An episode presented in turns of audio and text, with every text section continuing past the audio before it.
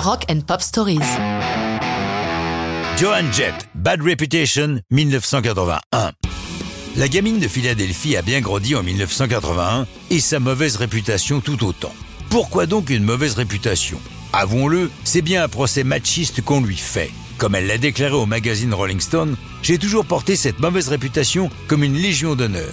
Les gens l'ont colporté. Pourquoi? Parce que je jouais de la guitare, avec mes cheveux noirs et une veste en cuir, et peut-être de temps en temps pour un ou deux jurons. Et alors, je suis fier de ma mauvaise réputation. Elle traverse les 70s en tant que membre fondateur d'un groupe rock 100% féminin, les Runaways. Elle cartonne à travers le monde, pourtant, bien qu'elles soient américaines, elles ne sont pas prophètes en leur pays.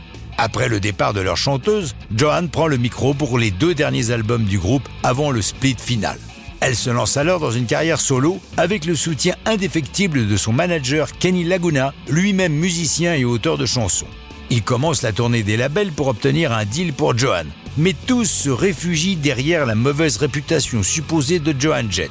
Tant et si bien que Laguna se débrouille pour obtenir des heures de séance de studio à crédit pour enregistrer un album avec un petit groupe qu'il a formé autour de Joanne, baptisé les Black Hearts. Comme l'a expliqué Laguna, c'était tellement frustrant tous ces refus qu'un jour pendant les séances, Joanne m'a dit Look, I don't care about my bad reputation. Je l'ai regardé et je lui ai dit Waouh, ça c'est une bonne idée de chanson. Laguna a heureusement quelques amis, il a travaillé quelque temps pour le label des Who, et le groupe de Pete Townsend avance l'argent pour terminer l'album. D'autres viennent prêter main forte à l'enregistrement, comme Steve Jones et Paul Cook des Sex Pistols, ou encore Clem Burke et Frank Infante du groupe Blondie.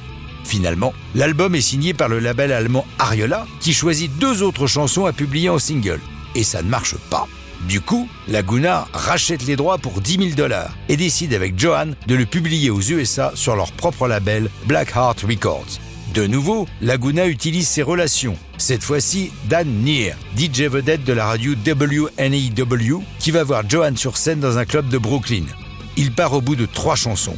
Jet et Laguna sont très déçus. Mais dès le lendemain, le DJ bombarde Bad Reputation comme chanson de la semaine. Après ces passages radio déterminants, des major compagnies passent un accord avec Blackheart Records, la carrière solo de John Jett est lancée. L'année suivante, ce sera le triomphe mondial de I Love Rock and Roll. Mais ça, c'est une autre histoire, évidemment rock and roll.